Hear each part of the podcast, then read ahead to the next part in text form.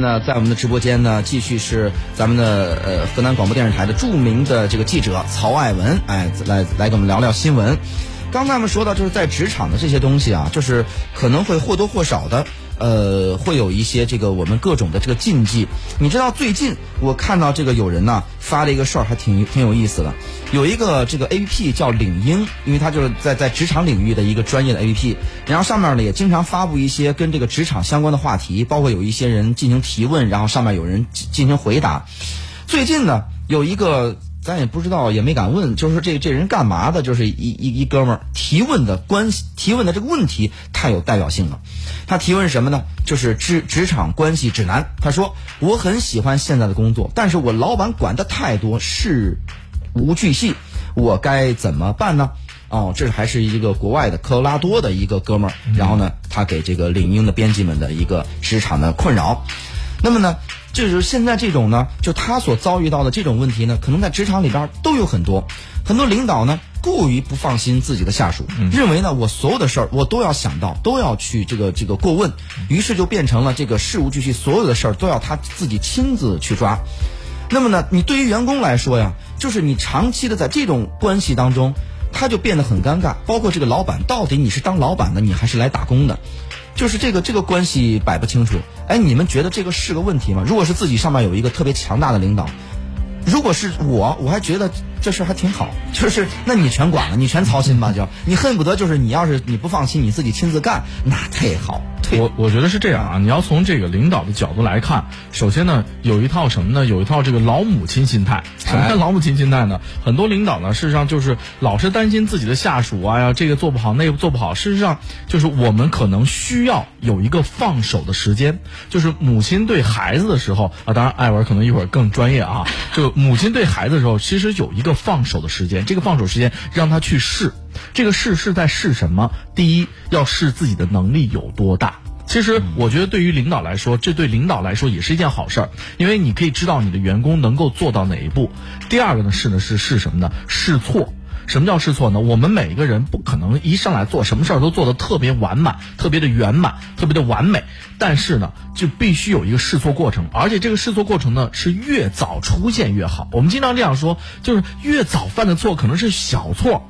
你别到最后了，这个项目的最后那么一个环节了，哭成犯一个错，那哗，你这个案子整个就就塌了。所以说，我觉得这个越早的放手，让员工能去试错，让员工能够去了解这种东西，对于一个领导来说是一个比较重要的事情。你你可能你会不担，你会非常担心你的员工能做到哪一步，但是你必须有这个心态去面对你的员工，哎，要不然员工长不大。对，你知道我们现在这个节目级别高啊，就来上节目的都都是主任，你知道，对吧？这个这个艾文现在也是这个领导，你你谈谈，你算是一个事无巨细的领导吗？就是所有的事儿我都要把这个细节的心我都要操到。呃，我先解释一下，首先我也不是什么领导哈，跟大家都一样。然后，但是我对这个事情是这样看的，我觉得呃，提问题这个年轻人肯定就像呃。刚才大家说的一样，他可能需要有更多的试错空间啊，然后他希望哎呦激发更多的创新能力啊。呃，从他这个角度上来看是这样的，但是我觉得这个事情可能得分两种情况，一种是，你你的能力是不是让领导放心？哎，对，就是有些人他就是前期已经办了一两次的不靠谱的事了，领导被迫。不得不事事操心，就不再相信你了。哎，对，他就 不再相信你，他他，所以他什么事都问你。哎，你这个事儿怎么回事？你怎么没汇报啊？怎么回事？他可能是有前边的前戏在里面的，嗯，并不是说哎一上来就这样的，这是领导被迫的有这样一种情况。对，对。另外一种情况呢，就是领导的性格所致，他掌控欲比较强。嗯。但是掌控欲强，那那刚才谢飞说了，哎，但要是我，我就挺挺乐意的。这个事情呢，也是有利有弊。嗯他虽然错失了很多，让年轻人错失了很多，就是怎么说，就是啊，创业的、创新的这个积极性。嗯。但是有很多时候是什么呢？因为站的位置不一样，看的平台不一样。对。他一眼就能看出来，你迈出来这一步都要踩坑了。嗯。那他为什么还要让你去弄？就是他的格局和平台看到的是一个全面，而我们下边的员工看到的是一个点。有时候你看不到。对，看不到。我们这个点呢，就很容易犯错。那那他可能就是让你少走弯路，是出于对下属的一种保护的心态。我是从这个方面来讲的。当然，当然就是刚才大家也说了，有他会让年轻人失失去这个，就是最主要的是失去那种积极性、上进心，哎，上进心，还有创新的能力。当然，这个是很重要的。所以，这个尺寸的把握和平衡点，我觉得对于领导来说。真的是一门艺术。你知道这个，就是说，呃，前一段时间还有人跟我讲，就是一说起来又同行了，就是这个一个一也是这个，呃，就是绝对是那个那个频道，不是那个那个地方的领导吧，就是一把手吧。嗯。然后呢，你知道，就是他他执行公司人跟我讲，就是说他我们做活动，具体执行公司具体的细节都是我他打电话跟我直接去沟通。我说这种事儿，就这种小事儿，难道不是像我这种人去 跟那沟通吗？然后再说，包括我们的背景板用什么颜色的，用什么料的，什么什么之类的。哎，你看到这种以后啊，他们的人就变成什么呢？就员工就变成了一种，就是第一个，他们就跟我抱怨说，我在这个地方是没有成长的。嗯，就是我待了几年，你所有的活动，你对我都是不放心的。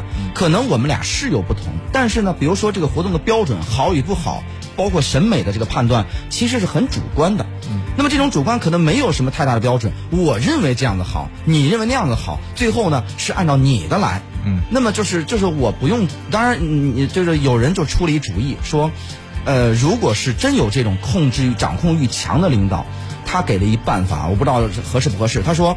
干脆啊，你就提供足足够多的选择。嗯，当你提供足够多的选项之后，你这个领导，尤其掌控欲强的领导，你能满足他的这个一切都在我掌握之中，这是我挑中的其中的一个方案，而不是你这个这个这个什么放手来做的。我我个人觉得这是一种聪明的员工的做法。为什么呢？因为首先，鸡贼，你你这个。当领导去了解员工的同时，员工也要去了解领导的一些一些自己的做事的风格和这种心态。事实上，当你就是发现领导是比较主观的去判断一些事情的，咱们咱不说对错啊，就是他是比较主观的去判断一些事情的时候，你应该给他一些多一些一些选择的空间啊。我觉得刚刚谢飞说的对，就是你应该给他多几个选项，让他从中去选，而不是应该拿一个东西给他，他说不行，好，那我退回来再换另外一个。事实上，这从工作效率上来讲，其实是一种很大的一种折扣。哎，你只有多选择几种，让他从中去选择，因为人的这个心理，从心理学上来讲，哈，只有从多种去选择其，而不是只有一个进行批判。进行一个批判的时候，他始终会有一个固化的思想，就是说这个是有问题的。嗯，而你有多种选择的时候，他只会选择啊，这其中最好的是哪个？我觉得作为员工来讲，这是一种非常聪明的心态。因为只有这样的话，你和老板的关系可能才会变得慢慢慢慢融洽。实际上，我们刚才说的一个过程，就是领导和员工的这样一个互相磨合的过程，绝对不是说我来了一个员工我就能用的。嗯，员工他一定也是经过慢慢慢慢经验的积累呀，工作的这个上手等很多之后，领导才会慢慢越信任你。